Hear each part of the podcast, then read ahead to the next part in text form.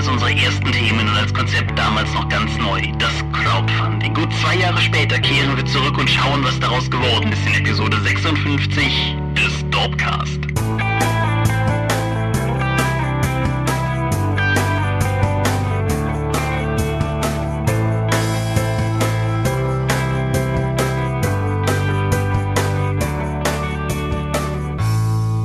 Hi und herzlich willkommen zur Episode 56 des Dorpcast. Einmal mehr sitzen wir hier und sprechen über Dinge, die mit Rollenspiel zu tun haben und solche, die es eher nicht so zu tun haben. Und wenn ich wir sage, dann meine ich zum einen dich. Michael Scorpio Mingers, guten Abend. Und zum anderen mich, Thomas Michalski. Hoi. Und worüber sprechen wir heute? Wir schauen noch einmal auf die Episode mit Kickstarter und Crowdfunding zurück und lassen das Revue passieren, was in den letzten anderthalb Jahren seit dieser Episode passiert ist. Ja, eher sogar zwei Jahre, oder? Also es ist auf jeden Fall lange her. Das war die Episode drei, also die vierte Episode, die wir gemacht haben. Und ich habe mir die heute auch nochmal angehört und ich denke, es gibt durchaus einige Dinge, über die wir sprechen können. Abgesehen davon, dass ich ganz fasziniert davon war, wie der Dorpcast funktioniert hat, als er nur 30 Minuten statt 60 ging. Findest du? Ja, ich finde find schon. Ich finde vor allen Dingen die Medienschau, wie wir sie da gemacht haben, ziemlich geil. So, ja, ich habe das und das gelesen, das gibt's. Okay. ich habe das und das gespielt, das gibt's auch. Ja, in, interessant. Aber ich, ich halt, ich weiß, dass manche Hörer das anders sehen, aber ich halte den aktuellen Zustand tatsächlich für eine Verbesserung. Ist mir auch egal, Hauptsache wir haben Spaß dran. Das ist sowieso die Hauptsache. Wenn ihr auch noch Spaß dran habt, ist es natürlich umso besser. Möchtest du mit den Medien beginnen? Gut. Ich habe schon vor einer ganzen Weile hier mal erzählt, dass ich jetzt die Serie Fringe schaue. Dass das so eine Art ist von modernem Akte X und bla bla bla. Ich habe einleitend ja mal gesagt, dass ich die Serie eher nur okay finde und dass sie sich erst noch finden muss nach der ersten Staffel. Nach der zweiten und dritten Staffel hat sie ja sowas wie ein Thema entwickelt, das sie auch weiter ausbaut. Und äh, jetzt, nachdem ich alle fünf äh, Staffeln gesehen habe, möchte ich dann nochmal ein Gesamtfazit finden. Ich finde die Serie nicht nur jetzt nur noch nur okay. Ich finde die nicht gut. Wie gesagt, in der zweiten und dritten Staffel bekommt sie ein Thema mit dem Konflikt mit der gegenüberliegenden Dimension und dass die Leute dann eben alle zweimal vorkommen und dann auch gegeneinander Konflikte führen, aber auch voneinander teilweise abhängig sind. Im Finale der dritten Staffel entscheiden sie sich dann dazu, einen der Kern Charaktere der Serie einfach mal verschwinden zu lassen aus der kompletten Zeitebene. Und am Anfang der vierten Staffel ist er auch nicht da. Und alle Charaktere, die du bis dahin kennengelernt hast, funktionieren komplett anders, weil der halt nie existiert hat. Mhm. Und dann ja. dachte ich mir so, Hä? Moment mal. Das heißt, ich muss jetzt hier die, die ganze Charaktere nochmal neu kennenlernen. Die müssen sich jetzt alle neu finden. Wer sind die Leute? Die funktionieren ganz anders. Ja, genau. Die vierte Staffel ist wie die erste Staffel. Weil du musst die Charaktere neu kennenlernen, weil die funktionieren alle ein bisschen anders, weil die Zeitlinie anders funktioniert. Und, und das ist kein Scheiß, sie schaffen es sogar, die gleichen Plötte nochmal anzurühren und äh, die gleichen Episoden nochmal darzustellen, nur jetzt aus einem anderen Blickwinkel. Wenn dir die erste Staffel gefallen hat, die vierte ist genauso. nur doof, weil es die vierte Staffel ist. Dann haben sie es auch noch zur fünften Staffel geschafft. Die spielt postapokalyptisch. Das ist also komplett Jump the Shark. Am Ende der vierten Staffel haben sie einfach gemerkt, Moment, wir wissen überhaupt nicht, was wir mit dieser Serie tun sollen. Die, die ist völlig ziellos geworden. Das führt sogar so weit, dass einer der Charaktere auf mystische Weise seine Erinnerung an eine andere Zeitlinie wieder bekommt, damit die Charaktere wieder miteinander interagieren können wie vorher, weil die Charaktere sonst gar nicht funktionieren. In der fünften Staffel, die geht dann darum, dass die Observer, also diese kahlen Leute, die immer dann wichtige geschichtliche Ereignisse beobachtet haben, mhm. eine Invasion in der, auf der Erde starten. Und zwar nachdem sie jetzt äh, staffelweise immer als die mysteriösen Leute im Hintergrund dann äh, etabliert wurden, schaffen sie es einfach zum bestimmten Zeitpunkt in der Zeit einfach mal aufzuplöppen und auf Leute zu schießen. Das ist wow. Wow. Das ist hart. Vor allen Dingen war das, also ich hab, muss dazu sagen, ich habe ja damals über die erste Staffel auch mal gesprochen und fand die eigentlich ganz cool. So, Akte Xig halt. Und im Laufe der zweiten Staffel, irg irgendwo hat mich die Serie verloren. Ich müsste nochmal nachgucken, bei welcher Folge genau. Und ich kann dir nicht mal genau sagen, warum. Ich glaube, darüber haben wir auch mal kurz gesprochen. Dass ich halt einfach irgendwie so, was mache ich heute Abend noch? Dass einfach Fringe gucken in der Prioritätenliste immer weiter nach hinten gewandert ist. Aber von diesem anderthalb Staffeln Standpunkt, den ich hatte, erscheint mir das mit den Observern, also ergibt das Sinn? Nein, überhaupt nicht. Das macht gar keinen Sinn. Das ist, das kennzeichnet aber die komplette Staffel bis zum Ende hin. Du siehst ja immer diese Einblendungen, die zwischen den einzelnen äh, Werbepausen halt drin waren, mit den verschiedenen Symbolen, dem Seepferdchen, den Figur, Figuren und sowas. Das wird in der letzten Staffel thematisiert, aber ohne Sinn. Hm. Also, die hängen halt an einem, in einem mysteriö in einem Zwischenwelthotel an den Türen. Das macht überhaupt keinen Sinn. Alles macht keinen Sinn mehr. Die, das ist so blödsinnig konstruiert. Die fünfte Staffel ist auch nur noch halb so lang. Die spielt halt auch 30 Jahre in der Zukunft. Das heißt, du hast so dieses postapokalyptische Boston, in dem die unterwegs sind, das von den Observern gemacht wird. Die übrigens aus dem Jahr 2300 Schlag mich tot zukünftige Menschen sind, die geklont sind, die in die Vergangenheit reisen, um die zu erobern es gibt auch immer wieder Charaktere, die dann eine Zeitreise dann machen in die Zukunft, um ihren Oberen zu berichten, was gerade passiert ist. Das ergibt alles keinen Sinn. Fringe war nicht gut. Ich habe das mir aus Pflichterfüllung geschaut, weil mir so, jede, so viele Leute mir gesagt haben, oh, das musst du gucken, das ist total super. Nein, ich fand das echt nicht gut. Das Einzige, was mir jetzt spontan dazu einfällt, wo du das sagst, ist, wir kriegen ja neue Aktix-Episoden. Ja, herzlichen Glückwunsch. Dann kannst du wieder mit deinem Fähnchen im Kino sitzen oder vom Fernseher. Auf jeden Fall. Zwei für Mulder und Scully hier ein. Nein, also, ja, keine Ahnung. Aber ich, ich werde Fringe vielleicht mal zu Ende gucken. Es ist ja auf Netflix. Aber momentan muss ich auch ganz klar sagen, da, also, es treibt mich gerade da auch nicht 16.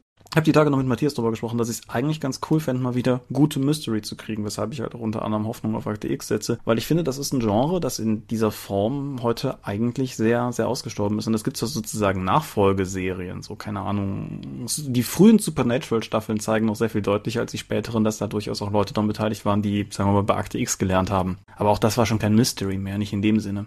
Und ähm, hast du The Returned mal gesehen? Diese französische Serie? Äh, nein, die ist genauso wie das Ami-Remake noch auf meiner Planliste. Hm. Also Amazon Prime hat sie zumindest nicht guckbar oder doch für 2,90 Euro pro Episode oder so guckbar, so ein Unfug. Vielleicht kann ja Netflix dir da weiterhelfen. Also die amerikanische Serie ist auf Netflix, das weiß ich. Toll. Gut. Also meine Empfehlung bekommt Fringe nicht. Alles klar. Aber wo wir bei Akte Xiger Mystery sind, ist das eigentlich eine ganz hübsche Überleitung zu Aquarius.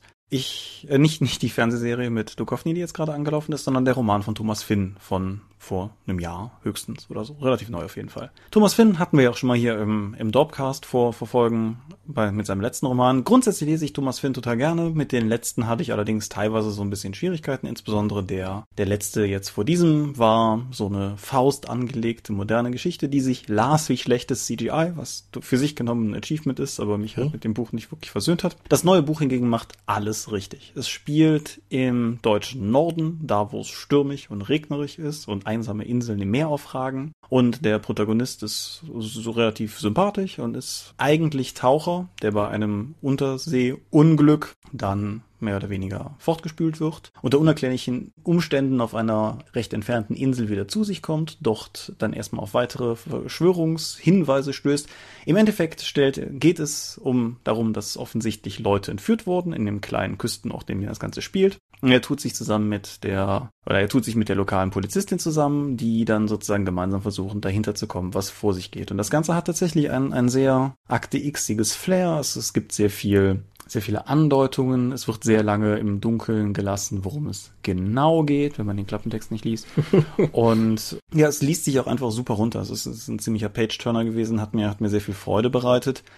Die einzigen beiden Kritikpunkte, die ich an das Buch habe, ist zum einen, wie gesagt, dass wenn man die Marketingtexte zu dem Buch liest, man ein paar Dinge weiß, von denen ich persönlich mir gewünscht hätte, dass ich sie nicht gewusst hätte. Und das andere aber, das ist, sagen wir mal, eher ein, ein Ärgernis als etwas, was das Buch wirklich runterreißen würde, ist, dass die Dialoge teilweise furchtbar expositionsgetragen sind. So, wenn Leute einander Dinge erklären, die sie beide schon wissen, damit der Leser diese Informationen auch erhält, dann ist das kein gutes Schreiben. Hm. Aber das, das schleift sich raus und der Rest vom Buch ist echt stimmig und es ist toll geschrieben und es löst sich am Ende alles auf, alle Fäden führen irgendwo hin. Das Finale ist recht, recht drastisch und recht cool und ja, alles in allem. Aquarius ist bei Piper erschienen, ist ein Taschenbuch für, lass mich gucken, ist, ein, ist eine Klappbroschur für 16,99 Euro, kann man aber meines Erachtens bedenken, bedenkenlos zugreifen, wenn man wahlweise Finn mag oder die Nordsee-Thematik mag oder allgemein auf Mystery Thriller steht. Okay, ich habe noch einen Film geguckt. RIPD, das Rest in Peace Department. Mhm. Das ist eine Comic-Verfilmung. Das ist ein äh, müde, müder und völlig uninspirierter, äh, ohne eigene Ideen nach Schema F abgekurbelter Man in Black Abklatsch. Das ist ja cool, so sah der Trailer schon aus. Kindgerecht aufbereitet. Äh, die Helden können halt nicht verwundet werden, es gibt keinerlei Spannung, das Drehbuch ist sowas von uninspiriert, dass es einfach nur anödet. Ich habe den Film mehrmals pausiert, um irgendwas anderes zu machen, weil es mich überhaupt nicht interessierte, was da ablief und am Ende laufen sie halt über ein Dach, um ein Artefakt zu zerstören, äh, schießen dabei von Dutzenden Untoten in den Kopf, immer direkt, während sie im Offenen stehen und die alle an ihnen vorbeischießen, woher die, äh, die Deaders, die, die Untoten dann plötzlich die Waffen haben, die die auch verwunden könnten, aber sie werden das ganze Film über nicht verwundet, keine Ahnung. Das Ding hat, ist wahnsinnig vorhersehbar, es ist langweilig, es hat doofe Dialoge, die Leute widersprechen sich ständig, die können, die haben Infos, die sie nicht haben können, wohingegen sie andere Sachen, die offensichtlich sind, dann einfach noch äh, kommentieren, als oh, das gerade aus, würde sie gerade völlig überraschen. Das ist nicht gut. R.I.P.D. war nicht wirklich lustig und nicht unterhaltsam. Die Darsteller haben es auch nicht reißen können? Nee, also Jeff Bridges gibt sich Mühe, als dieser äh, Marshall, den er da darstellt. Äh, Ryan Reynolds wirkt irgendwie völlig irritiert von der Rolle, als würde irgendwie nur sein Standard-Action-Ding durchdrehen und so, was geht hier um mich her los? Äh, ich, hier muss irgendwo CGI sein. Ich guck einfach mal bedröppelt. Nee, leider nicht. Ich hatte damit keinen Spaß. Na gut. Spaß hatte ich, und zwar mit einem Videospiel. Sagt dir Kentucky Route Zero etwas? Nein. Dachte ich mir, ist nämlich wieder so ein komisches intellektuellen Indie-Ding. Kentucky Route Zero ist ein surrealistisches, episodisches Indie-Point-and-Click-Adventure. Bevor ich jetzt alle Zuhörer direkt verliere, man spielt einen Truckfahrer namens Conway, der offensichtlich für einen Antiquitätenladen arbeitet und der spät abends an einer Tankstelle vorfährt, weil er noch eine letzte Lieferung zu machen hat. Um zu seinem Ziel zu kommen, muss er die titelgebende Route Zero nehmen. Und das erweist sich schnell als relativ großes Problem, weil der beste Weg, die, das Setting von Kentucky Route Zero zu beschreiben, wäre zu sagen, es ist, als wenn man einen David Lynch-Film spielt. Oh. Alle Leute sind seltsam. Die ganze Art und Weise, wie, ja, wie Orte miteinander verbunden sind und wie Orte funktionieren, ist nicht unbedingt logisch. Daher auch das Surrealistische in meiner Beschreibung eben. Und ja, man arbeitet sich so durch das Spiel, man kommt der, man kommt der Route Zero auch durchaus zunehmend näher. Es passieren dauernd seltsame Dinge um einen herum und ja, grundsätzlich vom, vom ganzen Setting und vom Plot her, wenn man sowas wie Lost Highway mag oder ähnliche schrägere Lynch-Filme, dann ist man hier mutmaßlich richtig. Das Gameplay ist ganz interessant, weil sie, es ist grundsätzlich schon ein, ein, ein Point-and-Click-Adventure, aber es ist sehr simplifiziert. Die alten Verbenlisten von frühen Point-and-Click-Adventures haben wir ja eh schon vor einer Weile abgeschafft. Dieses Spiel hat aber auch in dem Sinne kein Inventar. Es gibt manchmal an bestimmten Locations einen Gegenstand, den man hat und den kann man dann benutzen. Zum Beispiel gibt es mehrere Stellen, wo man eine Lampe an- und ausmachen kann, egal wo man steht. Dialoge erfolgen durch Multiple Choice und machen etwas sehr Interessantes, weil das Spiel wird durch das beeinflusst, was du sagst, aber auf eine andere Art und Weise, als es zum Beispiel bei The Wolf Among Us der Fall ist. Das beginnt mit so kleinen Sachen. Direkt zu Beginn fragt dich der Kerl an der Tankstelle, wie dein Begleiter, ein Hund mit einem Strohhut, wie der Hund heißt. Ja. Und dann kannst du halt drei Namen sagen. Beziehungsweise du kannst zwei verschiedene Namen auswählen und der dritte ist so sinngemäß, nur ist einfach nur ein Hund. Und das nimmt keinen Einfluss auf den Storyverlauf, aber es nimmt einen Einfluss auf die späteren Dialoge, weil du mit dieser Wahl mit beeinflusst, wie dein Charakter sich dem Hund gegenüber verhält und wie sich andere Leute dem Hund gegenüber verhalten. Und auf diese Art und Weise baust du weniger die aktuelle Story durch die Dialoge weiter aus, aber die Backstory. Du kannst selber durch die Auswahlmöglichkeiten, die du gibst, entscheiden, was den Hintergrund deines Charakters auszeichnet. Es gibt da mehrere dunkle Dinge, die du andeuten kannst, über die du auch einfach nicht reden kannst. Und teilweise bricht das Spiel auch sehr mit etablierten Erzählformen. Es gibt beispielsweise eine Stelle, wo du sozusagen ein, ein Telefonat erlebst. Erlebst. Ja, also eine Figur telefoniert und du bist mit deinem, mit deiner Hauptfigur sozusagen zugegen. Und du kennst das aus, aus Filmen oder sowas, wenn du halt nur undeutlich aus dem Telefon hörst, dass jemand was sagt, aber du verstehst nicht die Worte, die gesagt werden. Ja. Und Kentucky Road Zero hat komplett keine Sprachausgabe, sondern hat nur Text halt. Und du kannst dann halt in dem Dialogverlauf auswählen, ob das halt sowas ist wie inaudible, angry oder inaudible, cautious und kannst dadurch den Gesprächsverlauf beeinflussen. Du weißt nicht, was du wirklich gesagt hast, also anstelle des anderen am Telefon. Du weißt auch nicht, was in diesem Gespräch genau gesagt wurde.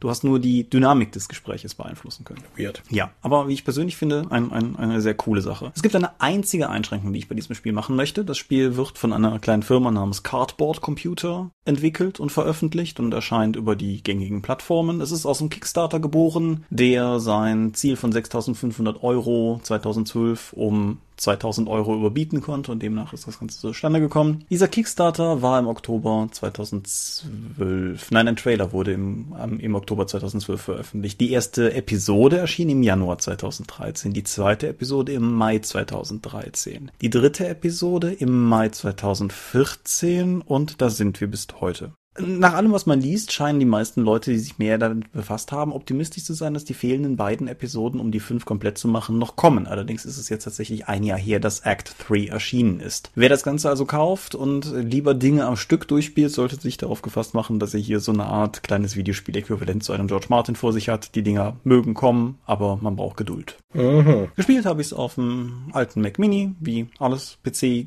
artige, was ich so spiele, und da lief es ohne Probleme, was aber auch, wenn man sich einen Trailer oder so anschaut, niemanden überraschen wird. Die Grafik ist tatsächlich sehr, sehr einfach gehalten, aber sehr stimmungsvoll und sehr schön. Und damit bin ich durch mit diesem Spiel und du bist dran. Äh, hole, hole. Ich habe gestern Abend noch Noah gesehen, den Film. Uh, da habe ich auch nichts Gutes von gehört. Ja, heute ist es relativ eindeutig, meine Ausrichtung. Aber so hast du die Bibel noch nicht gesehen.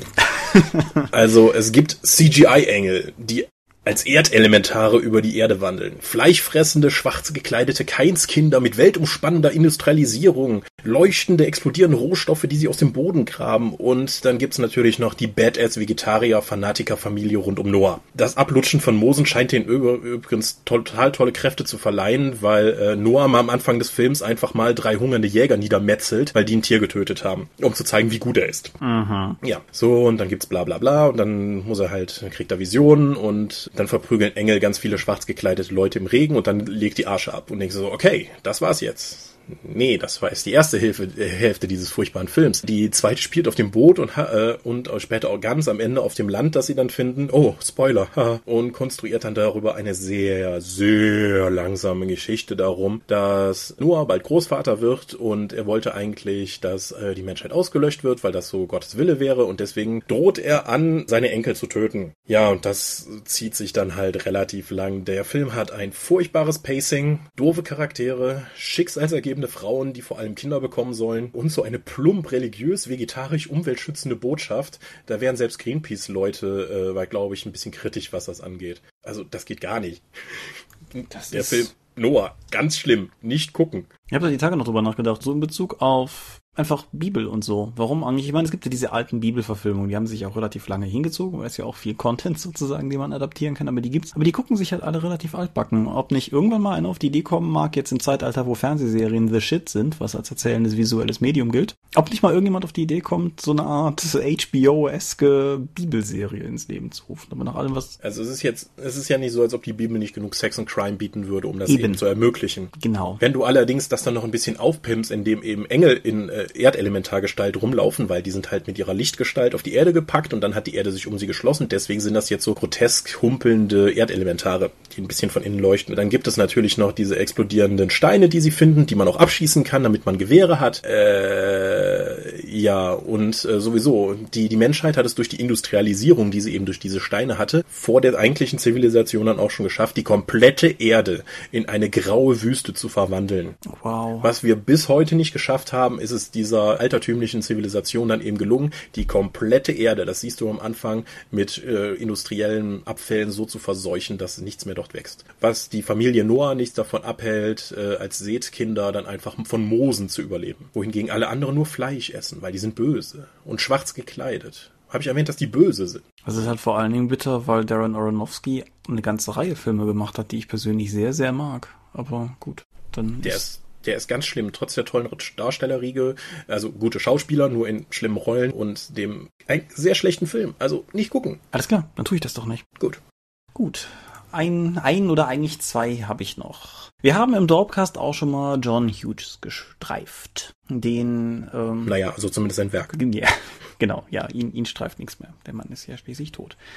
Nein. Der Mann, der ja unter anderem The Breakfast Club gedreht hat, den ich sehr mag und den du völlig verachtest, Ja. äh, der aber halt auch an diversen anderen Filmen beteiligt war. So, weiß ich nicht, Weird Science ist ja durchaus einer der, der cooleren oder Ferris Bueller's Day Off ist einer, den ich sehr mag. Flubber ist einer, ohne den ich auch hätte leben können, den hat er aber auch nur geschrieben. Kevin allein zu Hause war jetzt auch nichts, was ich irgendwie heute nochmal gucken müsste, aber war ja durchaus sehr prägend. Nun ja, der Mann steckt auch hinter einer ganzen Reihe von Filmen, auf deren deutschen Titel ich gerade ums Verrecken nicht komme, die du möglicherweise aber auch kennst, nämlich National Lampoon's Vacation, The European Vacation und Christmas Vacation, diese Chevy Chase Filme. Äh, die verrückte Reise ist. Nee, Moment, das war wieder was anderes. Ja, aber ich weiß, wen du meinst. Genau, Christmas Vacation ist auch in Deutschland unter diversesten Titeln erschienen und naja, auf jeden Fall diese, diese Filme hat er halt geschrieben. Das Interessante an den Vacation-Dingern ist, ich bin drauf gestoßen, weil ein neuer kommt, der meiner Meinung nach völlig schrecklich aussieht, aber das muss ja, kann ja jeder selber entscheiden. Das Interessante an zwei in dieser Vacation-Filme, nämlich der ursprüngliche und die Christmas Vacation, ist, dass beide Filme auf Kurzgeschichten basieren, die Hughes vorher schon geschrieben hat, nämlich Vacation 58 und Christmas 59.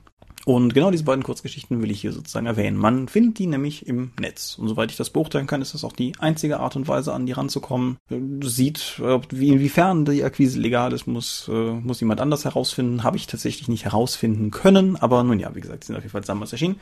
Und ich persönlich fand die sehr cool. Ich weiß nicht, ob du eine Meinung zu den Filmen hast. Ich fand die zumindest lustig, als ich sie als Kind gesehen habe. Mhm. Das ist genau der Punkt, an dem ich auch bin. Und ich überlege momentan noch, ob ich das nochmal versuche oder ob ich es lieber lasse. Aber das kann ich jetzt nicht. Was ist denn deine Erfahrung in dieser Hinsicht? Unterschiedlich, unterschiedlich. Wir haben auch vor einem Jahr oder zwei alle gesagt, nein, du darfst das letzte Einhorn nicht machen, mal gucken, dann machst du all deine Kindheitserinnerungen mit kaputt. Und nee, Pustekuchen, der Film ist heute noch geil. Insofern, ja, mal schauen. Wie dem auch sei, zurück zu den Kurzgeschichten. Die sind beide, sagen wir mal, so das, was man im Deutschen eher eine Novelle nennen würde. Also irgendwie so 20, 30 Seiten werden sie schon haben. Und was mir an den Texten sehr gefallen hat, also grundsätzlich sind die Plots sehr ähnlich. Also wo im Film Vacation halt die Familie Griswold aufbricht, um zu einem fiktiven Vergnügungspark zu fahren, in dem Versuch, einen tollen Familienurlaub zu erleben und von einer Katastrophe zur nächsten kommt, Familienmitglieder zu Tode kommen und andere grässliche Dinge passieren, ist das in der Kurzgeschichte grundsätzlich genauso mit dem einzigen Unterschied, dass sie nach Disney World fahren.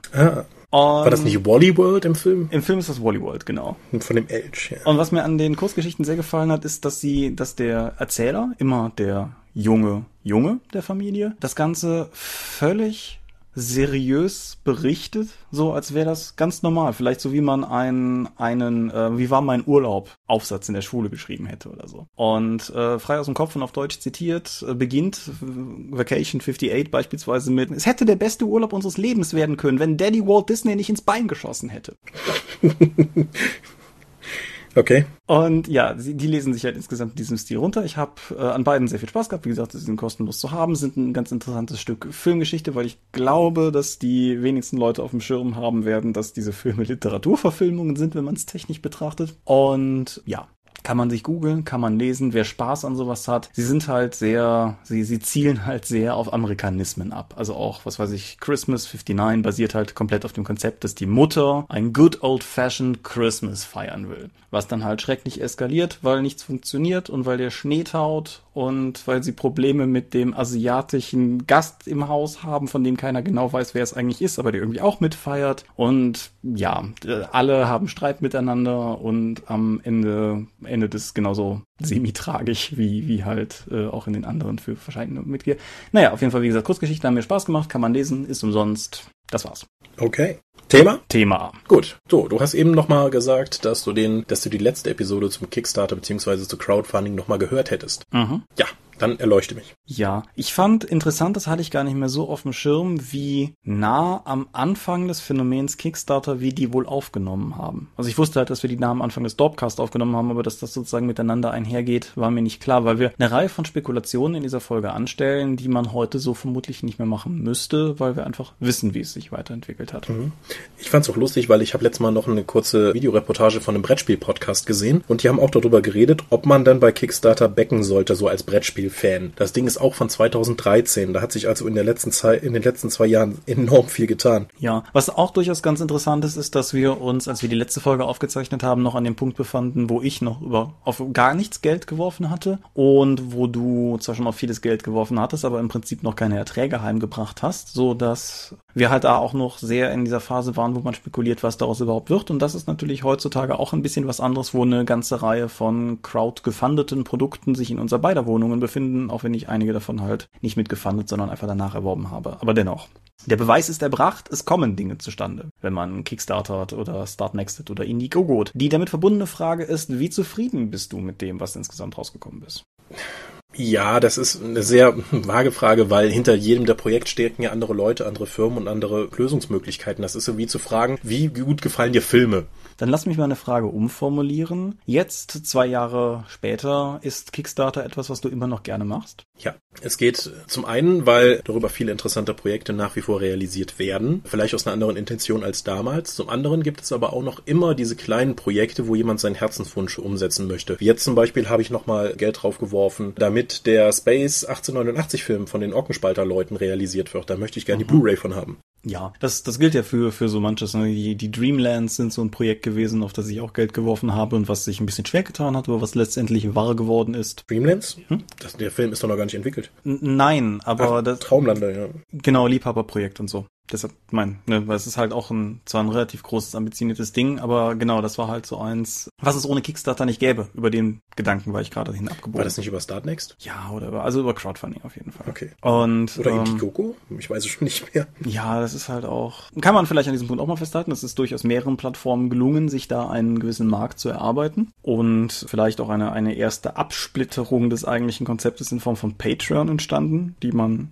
zum Zeitpunkt der letzten Episode auch noch nicht mal am Horizont gesehen hat. Patreon ist halt weniger projektbasiert, sondern du unterstützt doch tatsächlich Personen. Genau. Wenn du also jemanden hast, wo du sagst, okay, ich, äh, wenn jemand, stell mal vor, du machst einen Webcomic, dann wäre Patreon die bessere Möglichkeit, ihn zu unterstützen, indem du ihm halt jeden Monat dann einfach mal fünf Euro überweist, damit er seinen Webcomic weitermachen kann. Ein Kickstarter wäre für ihn irgendwie nicht so sinnvoll, weil dann kann er sagen, ich hätte gern Sammelband von den letzten zehn Jahren meines Webcomics. Das wäre wieder eine projektbezogene Sache, wo sich ein Kickstarter lohnen würde. Genau, es gibt ja auch bei Patreon verschiedene Bezahlmodelle, beispielsweise auch einfach, dass äh, sozusagen jedes Mal bei dir, also dass du entweder monatlich Geld gibst an den Künstler oder zum Beispiel, dass du Geld an den Künstler gibst jedes Mal, wenn er etwas veröffentlicht. Das ist zum Beispiel das Modell, was Amanda Palmer mittlerweile verwendet. Okay. Das halt, wenn sie a thing macht, dann bezahlst du halt. Also was weiß ich, wenn sie ein neues Lied online stellt, dann gibst du halt die voreingestellte Summe von, was weiß ich, einem Dollar oder so, dafür, dass sie jetzt ein Lied online gestellt hat. Aber solange sie nichts macht, kostet es sich auch nichts. Was ich halt auch ein inter okay. Spannend. interessantes Modell halte, aber das ist halt, wie gesagt, das war letztes Mal noch gar nicht abzusehen. Was ich auch interessant fand, waren zwei Aspekte, die Unterstützt du jemanden über Patreon? ich unterstütze Leute bei Patreon, ja. Okay. Ich auch. Die Orkenspalter zum Beispiel, damit die weiter lustige Videos machen. Ah, die, die muss ich tatsächlich noch. Ja, es ist, also Patreon ist tatsächlich etwas, was für mich vor allen Dingen im YouTube-Bereich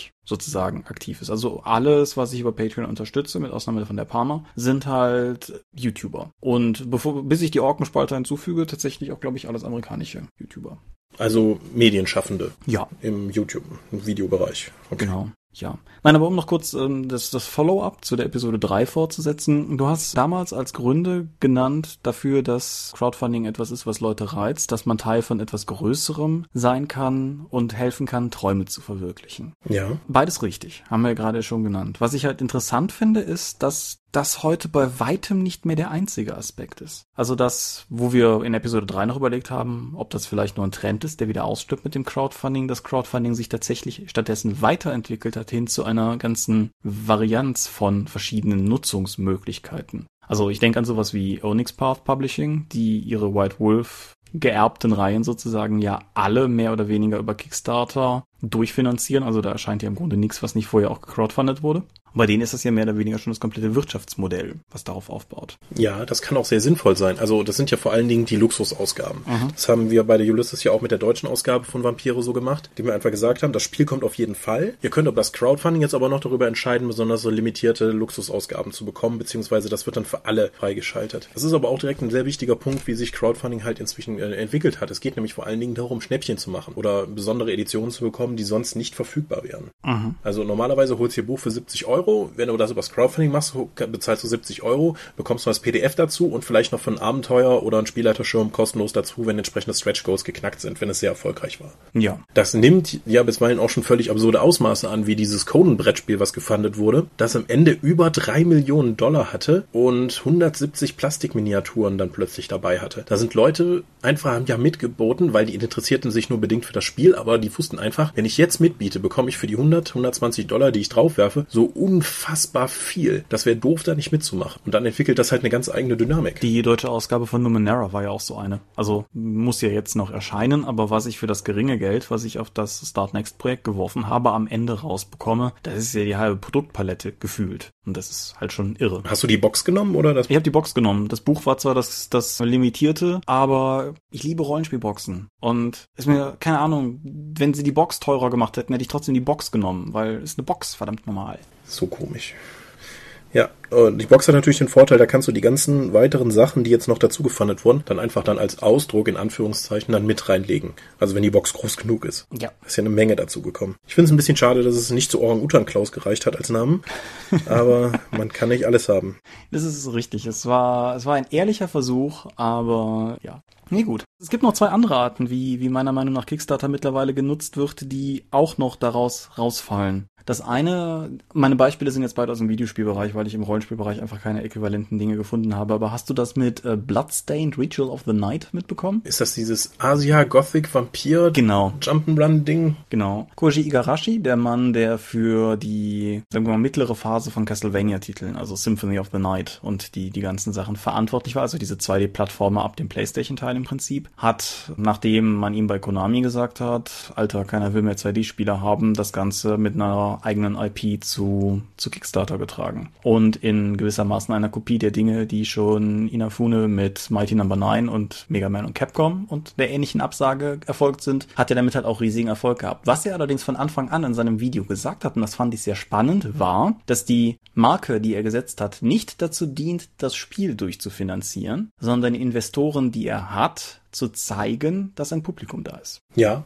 das war ja auch bei dem eben schon genannten Traumlande. Das, was, das Geld, was da über das Crowdfunding gesammelt wurde für den Film, war ja nicht komplett dafür da, um einfach den Film zu finanzieren, sondern einfach um einen Grundstock zu haben, um weitere Investoren über andere Plattformen dann zu zeigen, guck mal, wir haben schon mal die Grundsumme zusammen, ihr müsst jetzt nur Geld draufwerfen, damit das wirklich realisiert wird. Genau. Es gibt genug Publikum dafür. Ja, und das finde ich halt, ist halt tatsächlich spannend, weil es halt auch nochmal, ja, sozusagen eine ganz andere Anwendung ist. Genauso wie jetzt frisch von der E3. Shenmue 3 ist angekündigt worden und Yu Suzuki hat den Trailer und den Countdown für den Kickstarter beginn, was man sich auch mal vor Augen halten muss, den Live-Countdown für das Freischalten des Kickstarters auf der Sony-Bühne machen dürfen, in der großen Sony-Pressekonferenz. Das Finanzierungsziel des Spiels sind zwei Millionen Dollar. Das war eine Ansage. Das ist ungefähr ein Zehntel von dem, was der zweite Teil auf dem Dreamcast gekostet haben soll. Wenn aber nun Sony hingeht, diesen Mann auf seine Bühne stellt und dem auf dieser großen, wichtigsten Pressekonferenz, die die im Laufe eines Jahres geben, die Zeit gibt, diesen Kickstarter zu kickstarten, kann mir niemand erzählen, dass das nicht pures Kalkül ist. Und wenn Sony den schon dahin stellt, kann es auch nicht darum gehen, Investoren zu gewinnen. Weil wenn du bei Sony mehr oder weniger offensichtlich den Exklusivdeal hast, dann dürfte die Sache geritzt sein. Was ich persönlich glaube, was ich auch in verschiedenen anderen Quellen gelesen habe, aber was ich persönlich glaube, ist, dass es hier letztendlich auch einfach um Marketing geht. Du hast völlig recht. Crowdfunding musst du heute inzwischen schon machen, um einen Hype anzutreiben und um Marketing zu bekommen. Es gibt ja auch genug Sachen bei den Crowdfundings, wo es darum geht, okay, wenn wir jetzt 500 Bäcker haben, dann kriegen halt alle das nochmal darauf. Wenn wir jetzt so und so viele Leute das auf Facebook geteilt haben, gibt's für alle auch nochmal was. Das heißt, es entwickelt eine eigene Dynamik, wo die Fans dann nochmal darauf hinweisen, dass doch bitte Werbung dafür gemacht werden muss und einfach das Marketing übernehmen dafür, dass sie dir Geld geben dürfen. Das hat sich so entwickelt. Also wenn ich heute ein Produkt machen würde, macht es auf jeden Fall Sinn, das über Crowdfunding zu machen, einfach nur über die Teilwirkung darüber, dass, die, dass man dann an diesem großen Ding teilnehmen kann und die Leute das weiterverbreiten. Einfach nur aus dem Willen heraus, dass es realisiert wird. Die übernehmen deine Werbung. Und ich denke, in dem Kontext ist es vielleicht auch ganz relevant zu sagen, dass vielleicht es auch gar nicht mehr so angebracht ist, dass wir so ganzheitlich über Crowdfunding reden, sondern dass es mittlerweile eigentlich ganz unterschiedliche Perspektiven hat. So, so ähnlich halt wie, wie auch bei anderen Bezahlmodellen eigentlich normalerweise niemand auf die Idee kommt, das als Alleinstellungsmerkmal für sich genommen und eingekapselt zu nehmen. So, was weiß ich. Wir haben in der Episode 3 darüber gesprochen, dass Kundennähe etwas ist, was sehr wichtig ist. Und das mag bei sowas wie zum Beispiel auch dem Bloodstained durchaus gelten. Ich verlinke das Ganze auch mal hier drunter. Alleine weil das Spiel eines der besten Crowdfunding-Videos hatte, die ich je gesehen habe.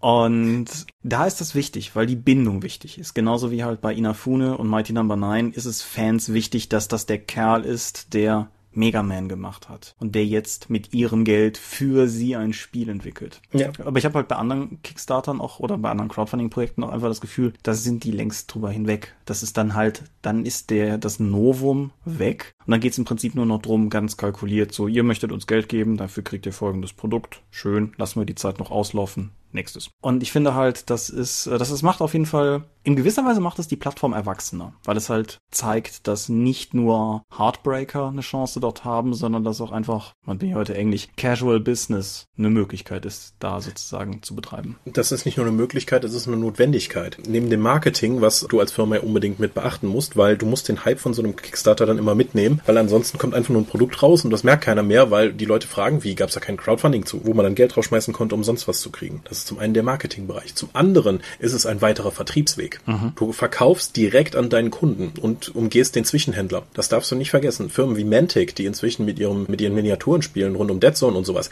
der, das Zeug verkauft sich bei Händlern absolut katastrophal. Aber die machen je, bei jedem Kickstarter mehrere Millionen. Die verkaufen die immer nur direkt an ihre Kunden. Es ist, kann ja. Und du kannst halt, wenn du direkt an den Kunden verbrauchst, keinen Zwischenhändler hast, kriegst du natürlich auch mehr Geld. Da kannst du dir auch mal ein paar Stretch Goals mehr erlauben. Das und du musst natürlich auch insgesamt oder du kannst natürlich auch viel befreiter kalkulieren machen, weil du weißt, dass deine Kalkulation aufgeht. Weil du halt, also gesetzt im Fall, du hast die, deine Hausaufgaben ordentlich gemacht, weißt du halt einfach, wenn wir den gewissen Betrag X erreichen, dass das Ganze zustande kommt, dann kann das Produkt kommen. Und dann ist es im Grunde auch sogar egal, wenn wir nicht die vielleicht mögliche andere Auflagenzahl erreichen, weil wir wissen, dass das Projekt jetzt schon kostendeckend ist. Das ist noch ein anderer Punkt. Nicht alle Crowdfundings, die ich gesehen habe, glaube ich, dass die Summe, die am Anfang dort steht, ausreicht, um das Projekt tatsächlich zu finanzieren. Mhm. Aber es ist eine, es ist tatsächlich taktisch sinnvoll, eine kleine Summe anzusetzen, weil um schneller einen Erfolg zu haben, weil Leute unterstützen mit sehr, sehr, sehr viel mehr Hingabe ein erfolgreiches Projekt als ein noch nicht gefundetes. Da du weißt, okay, ich, es ist gefundet, ich bekomme mein Produkt auf jeden Fall. Ich schmeiß jetzt noch mehr Geld drauf, damit es noch mehr gibt. Das ist motivierender als einfach nur zu einem, sich langsam zu einem Ziel hinzuarbeiten. Sodass du dann auch manchmal,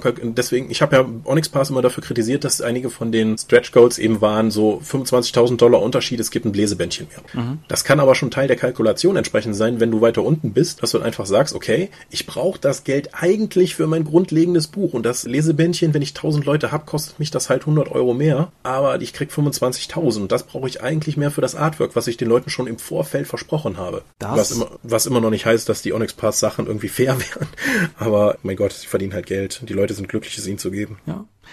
Angebot und Nachfrage halt. Mhm. Aber ich denke, was, was auch noch dazu kommt, nicht nur, dass du halt damit verschleiern kannst, dass du diesen Punkt eigentlich eher erreichen musst, damit deine ganze Rechnung aufgeht. Du hast halt auch anschließend dann das, was du zuvor gesagt hast, du hast halt für den, für die Leute, die das Ganze verfolgen, so einen weiteren Hallo-Moment. So, hey, wir haben wieder ein Stretch-Goal geknackt. Na, okay, ist das blöde Lesebändchen, aber dann sind wir nur noch eins von dem und dem entfernt. Absolut. Es ist besser, irgendwie so einen Unfug dazwischen zu schalten, anstatt jetzt irgendwie so einen 50.000 Unterschied zu haben, von dem du weißt, das ist aber noch ein weiter Weg.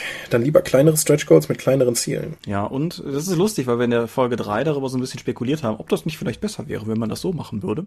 Was natürlich auch noch dazu kommt, ist, dass du einfach, was weiß ich, wenn ich so ein Projekt aufrufe und sehe, das läuft schon seit so und so vielen Tagen und es hat bis jetzt erst den Betrag X und es ist noch so weit von der Zielsumme entfernt, dann hake ich das für mich in der Regel auch ab, weil ich nicht mehr daran glaube, dass das wirklich zustande kommt. Ja, es gibt ja auch noch extra Seiten und Software, die dann eben ermöglichen, okay, in den ersten Tagen wurde so und so viel geplätscht, ein normaler Kickstarter-Verlauf so und so, hat das Ding, wo wird es am Ende vermutlich landen und wird es gefundet oder nicht. Das heißt, du kannst schon mal da einen Kick-Tracker dann nachschauen, okay, äh, das wird vermutlich nichts, da muss ich mich nicht mehr mit beschäftigen. Das heißt, die ersten paar Tage sind die wichtigsten. Ja, ja, das siehst du auch zum Beispiel hier Shenmue 3 hat irgendwie die Zielmarke von zwei Millionen Dollar wirklich im Sturm genommen und liegt jetzt 18 Tage vorm Ziel irgendwie mehr als eine Woche hinter der E3 noch immer unter der 4 Millionen Marke. Das war halt dieser erste Rausch, ja. in dem die Leute sich da drauf gestürzt haben. Kickstarter-Projekte sind normalerweise die erste Woche ist wichtig, die letzte Woche ist wichtig und dazwischen dümpelt's. Deswegen, es man rein logisch betrachtet, wenn du von außen erstmal drauf gehst, würdest du sagen, ich mache die Kampagne so lange wie möglich, weil dann können mehr Leute Geld drauf werfen. Das stimmt aber nicht. Es kann tatsächlich sein, dass kürzere Projekte eher erfolgreich sind als lange Projekte, weil du dann eben die ganze Zeit denen was auch tatsächlich unterfüttern kannst, um die Leute zu begeistern. Noch etwas dass wenn du ein Projekt hast, das, was weiß ich, 90 Tage läuft, du aber das Geld jetzt gerade nicht so wirklich locker hast, ist die Gefahr, dass du sagst, naja, mache ich später, um dann in 95 Tagen zu merken, ach, das gab's ja auch noch,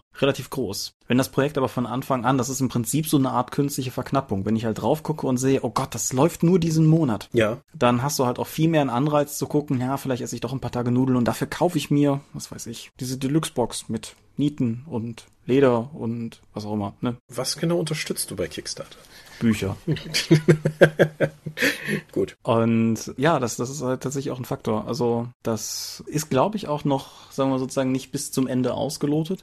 Glaubst du, dass Leute, die bei Crowdfunding-Plattformen fanden, dass die in irgendeiner Form eine Einsicht darin haben, wie das Geld sich eigentlich aufschlüsselt, was sie da geben? Und das machen inzwischen ja auch viele Crowdfundings, die dann unten so ein schönes Tortendiagramm machen. Okay, wenn wir gefundet sind, so viel geht hier nach Amazon, so viel geht zu Kickstarter, so viel geht in die Werbung, so viel geht in die Entwicklung, bla bla bla. Dass sie das schon im Vorfeld, wie bei einem Businessplan. Normalerweise, wenn du irgendwie was finanziert haben möchtest, gehst du zu einer Bank, legst einen Businessplan vor und sagst, okay, das ist mein Plan, die ersten drei Jahre mache ich Verlust, danach kriege ich so und so viel Geld rein, weil das dann so und so läuft. Bei Kickstarter war das ja meistens einfach nur, ich habe eine tolle Idee, gib mir mal Geld. Mhm. Inzwischen hat sich das auch weitestgehend professionalisiert, dass du das eben nicht mehr sagen kannst, dass du hingehst, sondern dass du den Leuten auch klar offenlegen musst, wofür, was du mit dem Geld anfängst. Das machen nicht alle so, aber die Erfolgreichen äh, erklären das dir zumindest. Das ist mir bewusst, es ging mir auch tatsächlich eher sozusagen um die andere Seite, weil da haben wir hm, im Grunde beide keinen vernünftigen Einblick. Aber mich interessieren solche Kalkulationen alleine beruflich. Wenn ich so eine sehe, dann gucke ich mir die an und überschlage zumindest für mich, ob ich die für sinnvoll halte oder nicht. Aber glaubst du, dass normale Kunden das tun? Oder das tun sie oft, aber mit den falschen Erwartungen. Also ich krieg's ja, ich krieg's ja ständig mit, wenn Leute sagen so, ja, warum macht ihr das und das nicht? Das wird sich doch gut verkaufen. Ja, tut mir leid. Also von dem letzten Buch aus der Reihe habe ich 300 verkauft und der Break-Even ist bei 400. Ich glaube, ich produziere das lieber erstmal nicht. Äh, es kann sein, dass du und deine Freunde das alle mögen oder was ich auch mal gerne höre. Ja, meine Oma hat aber von dem, von ihrem eigenen Roman 1500 verkauft. Warum verkauft ihr nur 1000 von einem Roman? So, ja, kann ich jetzt nicht sagen. Das, man googelt sich auch mal gerne ja seine eigene Wirklichkeit zusammen. Das heißt, wenn du eine bestimmte mhm. Erwartung daran hast, was du als richtig erachtest, googelst du so lange, bis du eben entsprechende Quellen dafür findest, dass das unterstützt. Dann hast du deine Realität bewiesen. So, guck mal, das geht doch. Ja. Ja, ist ja auch ein ganz unbewusster Prozess, Confirmation Bias und so, dass du halt ja. einfach, du, du hältst dir auch ganz natürlich Quellen für glaubwürdig, die etwas sagen, was deiner Meinung entspricht. Das ist fatal, aber ganz menschlich. Na, aber ich weiß das halt einfach selber, weil ich auch in letzter Zeit mehrfach mit, mit Crowdfunding-Kalkulationen konfrontiert war und das ist halt teilweise absurd zu sehen, wie viel Geld du alleine schon los bist, wenn die Plattform, eventuell die Payment-Plattform und dann potenziell noch die Steuer drüber gewalzt sind. Die Steuer darf man nie vergessen. Ja. Also ich, ich kenne das ja noch aus, der, aus meinen Versicherungstagen, wo jemand meinte, so, ja, ich habe mir jetzt ein neues Haus gekauft, das Grundstück, ja, wie finanzieren Sie das? Kein Thema, ich habe dieses Jahr gut verdient, hier sind 100.000. Im Moment, ich bin selbstständig, äh, da kommt ja noch die Steuer drauf. Oha, ich muss mehr arbeiten, um die Steuer zu bezahlen. Und so ähnlich ist es bei Crowdfunding, wenn du dann sagst, okay, der Druck des Buches kostet 10.000, ich gebe mir selbst kein Geld, ich brauche 10.000, dann krieg, nimmst du 10.000 ein. Ja, 10% gehen an äh, Amazon Payments und Kickstarter und dann möchte die Steuer dann auch noch gerne ein bisschen Geld von dir haben, weil du eben 9.000 Euro eingenommen hast. Das sollte man auch mitkalkulieren kalkulieren. Genau. Das führt dann aber leicht sehr schnell dazu, dass die Zahlen sehr schnell sehr groß werden und die Leute sich dann fragen, warum ist das denn so teuer? Über Book on Demand kann ich doch für so und so viel drucken. Mhm. Ja, vollkommen richtig. Aber ja gut, das, das unterstützt aber mehr oder weniger meine, meine Vermutung, dass es halt schon eine Rolle spielt. Aber dass äh, die meisten Leute. Ich meine, man kann eigentlich auch nicht vom Kunden erwarten, dass er sich für die Zahlen interessiert. Ich finde es halt nur immer ganz interessant, gerade halt auch, weil Zahlen genannt werden, halt frage ich mich halt durchaus, ob Leute drüber nachdenken. Aber ja, ich unterstütze einfach alles, was du sagst.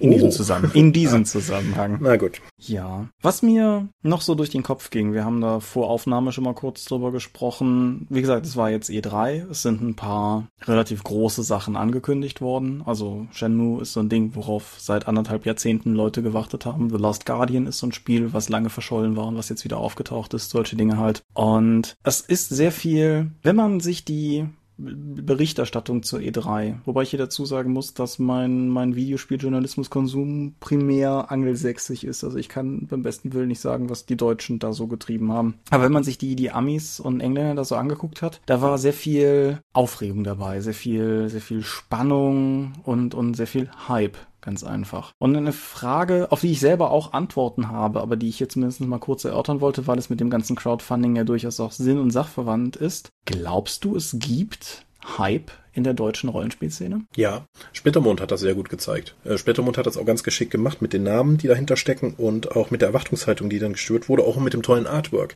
Hype musst du heutzutage eigentlich im äh, Marketing benutzen, um ein Produkt wirklich hoch zu jubeln und im Vorfeld die Leute so scharf drauf zu machen, dass sie eben selbst völlig irre werden und Leute beschimpfen äh, im Forum, die eine andere Meinung haben.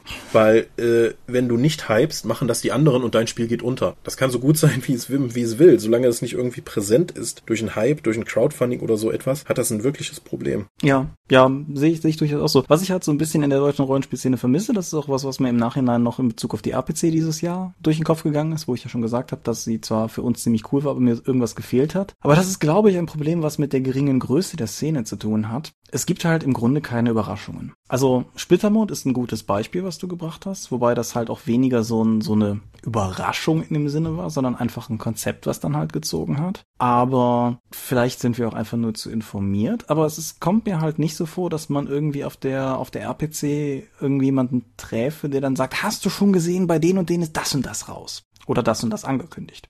Ja, Welche großen erdumwälzenden Möglichkeiten gibt es denn noch im Rollenspielbereich? Oder hattest du das schon mal im Rollenspielbereich? Oder ist das dann einfach nur eine Mangel an Information geschuldet? Wenn ich dann damals dann irgendwie, nehmen wir wieder die gute alte Wunderweltenzeit, äh, die gute alte Analogzeit, wo es keine Möglichkeit gab, an Infos zu kommen. Du holst dir die Wunderwelten, schlägst die auf und denkst dir, oh mein Gott, das kommt! Habt ihr das schon gehört? Weil dann hattest du auch einen Vorsprung gegenüber allen anderen. Jetzt, wenn von auf der E3 was angekündigt wird, weißt du im Sekundentakt dank Twitter, was da passiert ist. Mhm. Aber zumindestens ist halt, und das ist das, was ich mit der Größe der Szene meinte, der, der Videospielbereich ist halt groß genug, auch wirtschaftlich gesehen groß genug, dass du es dir leisten kannst, was im stillen Kämmerlein zu entwickeln, was du dann irgendwann pompös auf die Welt loslässt. Pompös ist schon mal ein Problem im Rollenspielbereich, weil wir produzieren Bücher. Und Bücher sind nicht pompös. Bücher sind hübsch und schön und all das, aber die, du, Bücher sind, kannst du nicht wirklich inszenieren. Genau. Und wo, wobei ich mir jetzt neulich nochmal habe sagen lassen von, von Verlagsleuten, die mit, mit Amerika zu tun haben, dass halt im Young Adult Fiction Bereich Buchtrailer offensichtlich total rocken. Buchtrailer, das Medium, was ich belächeln wie wenig andere, was vermutlich falsch ist. Aber Buchtrailer scheinen da tatsächlich zu rocken, weil die Leute lesen die Bücher ja. Young Adult Fiction ist, läuft als, als Buchbereich ziemlich gut. Und wenn da halt ein Buchtrailer für irgendwas kommt, auch für einen zweiten Teil oder sowas, dann teilen die jungen Leute das dann halt mit ihren Apps, die sowas teilen können, die wir alten Leute nicht kennen oder so. Ja, du darfst ja auch nicht vergessen, dass YouTube für Kinder und Jugendliche heutzutage eine ganz andere Stellenwert hat als für uns. Wir gucken dann mal ein Video und gucken das raus. Meiner Erfahrung nach, äh, gerade so jetzt die Schülergeneration, die liest nicht mehr, die guckt YouTube-Videos. Also bevor man irgendwie einen Text liest zu einem Thema, schaut man sich lieber das Video von einem YouTuber an, der einem das erklärt. Das heißt, die Mediennutzung ist schon ein ganzes Stück anders als bei uns. Ja, wobei ich halt auch durchaus sagen muss, also beispielsweise, das da kommen wir jetzt sehr vom Thema ab, aber sowas wie, ja, keine Ahnung, wissenschaftliche Erklärvideos oder sowas. Irgendwie kurze Videos, die mir wissenschaftliche Sachverhalte kompakt erklären. Ich denke hier an sowas wie, für Leute, die es kennen, an SciShow zum Beispiel oder an Crash Course, um so zwei John Hank Green Projekte zu nennen. Sowas gucke ich halt auch gerne. Das ist für mich klassischer Frühstückskonsum oder sowas. Oder so sozusagen der mein, mein Frühstücksfernsehen. Ich gucke dann halt nicht den ganzen Tag YouTube oder so, aber beim, beim beim Brot in mich reinmampfen, irgendwie in fünf Minuten irgendwas zu lernen über Dinge, die ich noch nicht kenne, finde ich halt auch persönlich sehr reizvoll. Wie gesagt, wir kommen sehr vom Thema ab. Aber ja, die, die Nutzung solcher Medien ist in anderen Generationen anders, hilft uns in der Rollenspielszene aber denke ich nicht dabei, irgendwie Hype zu generieren. Aber ja, wer weiß, also äh, vielleicht gibt es ja die ganzen Jugendlichen, die Rollenspiele spielen, die wir nur nicht mitbekommen. Gut, wir haben Das Erfahrung ist mir ja beim Nerdpole aufgefallen, genau. eine Rollenspiel-Community, die es gibt, die groß ist, die über YouTube und Google Plus äh, Sachen macht und die die meisten meisten Leute, die ich kenne, völlig ignorieren. Die sagen, hä, es gibt doch nur Tarnelone und Blutschwerter, was gibt's denn da noch? Ja, äh, eigentlich diese große Community von jungen Leuten, die nichts mit euch alten Säcken zu tun haben, die euch erklären, wie Rollenspiel richtig geht. Und das ist richtig. Ich habe ja, haben wir das auf der Dorp eigentlich verlinkt? Ich glaube nicht. Ne? Dann setze ich es mal hier drunter. Ich habe einem YouTuber namens Eloridas? Straft mich, wenn ich da jetzt was durcheinander drehe an Buchstaben. Aber auf jeden Fall habe ich ein Interview zu den 1 6 Freunden gegeben. Das war sogar im Hintergrund offen bei Teilen von dem Making of Dorpcast, was wir hochgeladen haben, weil wir nämlich, während wir, nachdem wir die Folge aufgenommen haben, das Video noch geguckt haben. Auf jeden Fall, der, der gute Kerl war halt spürbar jünger als wir und gefühlt halt an so einem Punkt, an dem wir auch mit der Dorp mal waren, halt vor vielen Jahren. Einfach mit, mit Jung und Enthusiasmus und auf Cons. Und insofern, wir kommen wirklich von Hölzchen aufs Stöckchen, aber vielleicht ist das ganze Überalterungs der Szene-Ding natürlich auch ein bisschen der Tatsache geschuldet, dass wir alten Säcke die Jungen gar nicht bemerken. Ja. Wäre mal ein interessantes Thema für eine andere Episode. Mal gucken. Was ich eigentlich eben noch loswerden wollte, ist, dass wenn du sowas hast wie die Videospielszene, dann kannst du halt durchaus was im stillen Kämmerlein entwickeln, kannst es dann pompös in die Welt raushauen, was wir schon nicht können, wie festgestellt, und dann ist da halt auch ein Markt da. Wenn du aber als durchschnittlicher Rollenspielverlag hingehst und sagst, wir nehmen jetzt irgendwas Großes und entwickeln das im Geheimen, glaube ich tatsächlich, dass den Leuten alleine auffällt, dass da irgendwas im Busch ist, weil die Ressourcen so gering sind verlagsseitig, dass mutmaßlich auffällt, dass eine Lücke entsteht durch das geheime Entwickeln. Glaube ich nicht. Glaubst du nicht? Nein, weil die meisten Rollenspieler sehr systemfokussiert sind und die gucken dann halt nur, was kommt gerade für mein System raus? Oh, nichts, dann haben sie es wieder verkackt, die Idioten. Und die glauben dann nicht, äh, okay, ich weiß, es gibt vier Redakteure, die dran arbeiten, warum sind im letzten halben Jahr nur zwei Bücher rausgekommen? Da muss doch was im Busch sein. Nein, die sagen dann, könnt ihr euren Job nicht. Okay. Ja. Was aber auch kein positiver Hype ist. Herzlich willkommen in der Rollenspielszene. Vor allen Dingen in der deutschen Rollenspielszene, wo erstmal, was wird was angekündigt und die Leute sagen, das werden die eh verkacken. Mir fehlt ja der Einblick in die anderen Szenen, ob das da auch so ist, aber. Das kann ich dir nicht sagen. Ja, gut, so viel zum Thema Hype. Hm. Was wir auch noch vielleicht ansprechen sollten, Crowdfunding-Projekte sind bei den Händlern, die es überhaupt im Rollenspielbereich noch gibt, nicht so beliebt. Weil, wie eben schon erwähnt, der Zwischenhändler wird ausgeschaltet und die Verlage bzw. die Produzenten verkaufen direkt an ihren Endkunden. Deswegen waren in den letzten Jahren auch viele Crowdfunding-Projekte dann später nicht im Laden zu haben, weil die Händler einfach gesagt haben, verpiss dich mit der Scheiße, warum soll ich das jetzt noch in meinen Laden nehmen? Der Markt ist doch eh gesättigt, dann steht das bei mir nur rum. Mhm. Das, auch weil du, deswegen kann man sich von Händlern auch dann schon mal andere Sachen anhören, wie ich nehme das nicht mehr, weil ihr habt Crowdfunding gemacht. Das habe ich gerade von amerikanischen Verlagen schon mal öfters gehört. Hier in Deutschland gibt es einfach zu wenig Rollenspielhändler, als dass das großartig ein Problem werden könnte, glaube ich. Zumal beispielsweise Roland, also das Meister ja auch bei Crowdfundings teilnimmt, um an Bücher zu kommen. Roland ist eine Besonderheit, nicht nur weil er sehr nett ist, sondern auch, weil er sich einen Nischenmarkt in der Nische äh, gesucht hat, den er vor allen Dingen Indie-Spiele anbietet, die es sonst so nicht gibt, die auch sonst nach Deutschland keiner importiert. Das heißt, er ist effektiv als Händler auch noch Großhändler, weil er die Sachen importiert und hier erst verfügbar macht, die es sonst im deutschen Markt nicht gäbe. Mhm. Ja. Hast du eigentlich das Gefühl, dass die Präsentation von Kickstarter-Videos besser geworden ist in den zwei Jahren? Haben Leute dazugelernt? Ja und nein. Ja, sie ist grundsätzlich besser geworden, weil wir, wie gesagt, schon die ganze Szene sich professionalisiert hat. Einfach nur, weil auch die Umsätze, die dort generiert werden, sehr viel größer sind. Dann kann man auch im Vorfeld für Marketing mehr investieren, um mehr aufzufallen. Da muss es eben gut sein. Wenn ich schon am Anfang sehe, dass sich jemand halt mit seiner Handycam irgendwie verwackelt was aufgenommen hat, dann denke ich mir, der hat sich nicht wirklich Mühe gegeben. Warum soll ich dem Geld dafür geben, dass er jetzt auch noch was anderes macht, wo er sich vielleicht auch nicht so viel Mühe gibt? Mhm. Deswegen äh, ist es eigentlich notwendig, wenn du als Crowdfunding irgendwas reißen möchtest, dass du auch ein halbwegs vernünftiges Video da präsentierst. Ja.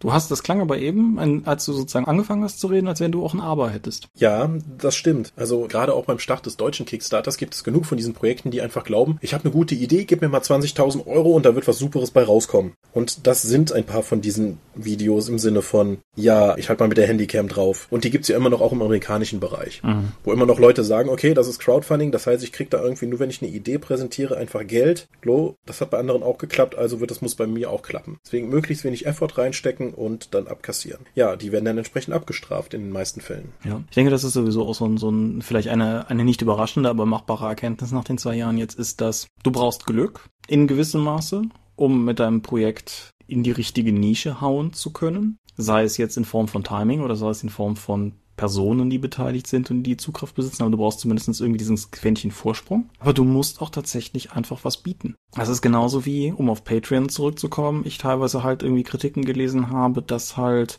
ja, viele Leute über Patreon eben auch nicht reich geworden sind. Das kann verschiedene Gründe haben. Vielleicht ist es auch schlicht nicht ihre Ambition und sie pushen das Ganze nicht so. Aber vielleicht liegt es auch einfach daran, dass der Content, den sie bringen, den Leuten, den die Spenden nicht wert ist. Ja. Hast du schon mal drüber nachgedacht, ob das, was du tust, nicht gut ist? Oder, Moment, Qualität Qualität ist ja nicht ausschlaggebend, sondern du musst das leisten, was der Kunde haben möchte, um Erfolg zu haben. Du musst nicht unbedingt zwangsläufig Qualität bieten, sondern du musst den Kundengeschmack treffen. Ja, ich finde ganz, ganz nett irgendwie der Sword Laser Podcast hat auch einen Patreon-Account, der mittlerweile für die vollständigen Kosten des Podcasts aufkommt. Und die formulieren es immer so nach dem Motto, wenn dir das, was wir dir hier die letzte Stunde geboten haben, einen Dollar wert war, wie wäre es, wenn du uns den Dollar zurückgibst? So über die mhm. Variante halt. Und den, den Begriff Geldwert, ein Adjektiv, das im Deutschen äh, viel zu wenig als solches gebraucht wird. Den, das Wort Geldwert habe ich zum Beispiel auch bei mir im Blog verwendet, als ich jetzt einen PayPal-Spenden-Button eingesetzt habe, auch nicht mit der Ambition, damit reich zu werden, aber in der Hoffnung, Serverkosten zu drücken. Aber es, es geht mir halt genau um das. Also es gibt ja verschiedene Sachen. Also Besucherzahlen können ja auch sehr hoch sein und Spendenquoten sehr niedrig oder halt umgekehrt. Das heißt, du hast relativ wenige Leute, die den Kram konsumieren, den du machst, aber die Leute finden das so geil, dass die dir halt genug geben, dass tatsächlich am Ende was rauskommt. Beides funktioniert ja durchaus auch für Kickstarter. Es ist durchaus ein spannender Zeitvertreib, wenn man mal beim regneten, verregneten Samstag ein bisschen Zeit hat, mal ein paar erfolgreiche Projekte zu nehmen und die Geldsumme durch die Unterstützerzahl zu teilen. Da kommen sehr unterschiedliche Ergebnisse bei raus, meiner Erfahrung nach. Ja, es geht auch bei den sehr unterschiedlichen Produkten. Also gerade im Tabletop-Bereich gibt's wenig Produkte, wo die Leute im Schnitt nicht mit 100 oder 120 Dollar raus, weil einfach die grundlegenden Produkte schon sehr teuer sind. Also, ja. Wodurch du dann noch sehr viel bekommst. Klar, gut. Ich glaube, ich habe nichts mehr zum Thema. Ich glaube, ich bin durch. Ein paar der hier erwähnten Crowdfunding-Projekte, die vielleicht jetzt gerade noch laufen oder vor kurzem ausgelaufen sind, werden wir unten noch verlinken. Ansonsten, ja, vielen Dank fürs Zuhören. Genau, dann, bevor wir zum Sermon kommen, noch der Hinweis, hm, der ist eigentlich recht nutzlos. Wenn ihr diesen Podcast hört, ist gerade der letzte Tag der Feencon, auf der wir sind. Das heißt, wenn ihr jetzt in der Nähe von Bonn seid, diesen Podcast sonntags früh morgens hört und beschließt, uns noch Hallo sagen zu wollen, könnt ihr das noch. Wenn ihr das Ding allerdings bereits abends hört oder weiter von Bonn weg seid, ist dieser Hinweis jetzt zu spät. Wir sind auf jeden Fall auf der Feencon. Ja, äh, nach allem, wie es aussieht, wird es wieder eine der heißesten Tage sowieso. Das ist ja eine gute Tradition. Ja, ich hoffe, Tom packt wieder die entsprechenden Kühlmöglichkeiten ein. Du bist Sonntag nicht mehr da? Doch, ich habe eigentlich vor, beide Tage da zu sein. Ich bin Sonntag nur nicht so lange da. Ah, ja. Wobei ich heute herausgefunden habe, dass meine Anreise in einem erheblichen Maß verkompliziert wird, weil die Deutsche Bahn hat was total Geiles gemacht und den Zugverkehr zwischen Düren und Köln für sechs Wochen lahmgelegt. Kann man ja mal machen. Genau. Wenn man sich jetzt ein bisschen mit Zügen auskennt, weiß man, dass es von Aachen nach Köln genau eine Möglichkeit gibt. ja. Deshalb bin ich jetzt noch unentschlossen, ob ich bis Eschweiler fahre und von da aus mit dem Zug irgendwo hin und von da aus dann weiter oder ob ich das Auto nehme oder wie auch immer. Keine Ahnung. Oh, Lokaltrivia, toll. Ähm, also ich komme im Auto ja. Ich weiß es halt einfach noch nicht. Aber wenn, wenn ich doch nur einen Tag bin, dann war es zu viel Hassel. Aber momentan gehe ich grundsätzlich davon aus, dass wir beide Tage da sind. Gut, das wäre es soweit zu Feencon. Haben wir ansonsten irgendwas in nächster Zeit? Du bist auf der Redcon, aber das ist noch ein bisschen hin, oder? Das ist, äh, die Redcon ist Anfang August. Ja, das geht ja noch. Ich habe noch ein bisschen was dazwischen hier. Wir sind die Dorp. Unsere Webseite lautet www.die-dorp.de. Folgen könnt ihr uns per RSS-Feed oder via RSP-Blogs. Abonnieren könnt ihr uns via iTunes. Wir haben Accounts bei Facebook, bei Google+, bei YouTube und bei Twitter. At die Dorp sind nicht wir alle, sondern der Tom, unser aller Chef. At Seelenworte, das bin ich und du hast kein Twitter. Seelenworte ist auch der Name meines Blogs, wohingegen drakon.condra.de die Adresse der Drakon-Webseite ist, der fröhlichen Pen Paper Con in der Eifel, die wir gemeinsam mit dem Condra e.V. veranstalten und wo die nächste diesen November stattfinden wird. Ja, danke fürs Zuhören. Wenn ihr noch interessante Anmerkungen zum, zur Entwicklung von Crowdfunding habt, sagt uns Bescheid. Wir lesen die Kommentare. Bis denn. Adieu, ciao, au revoir, a bientôt.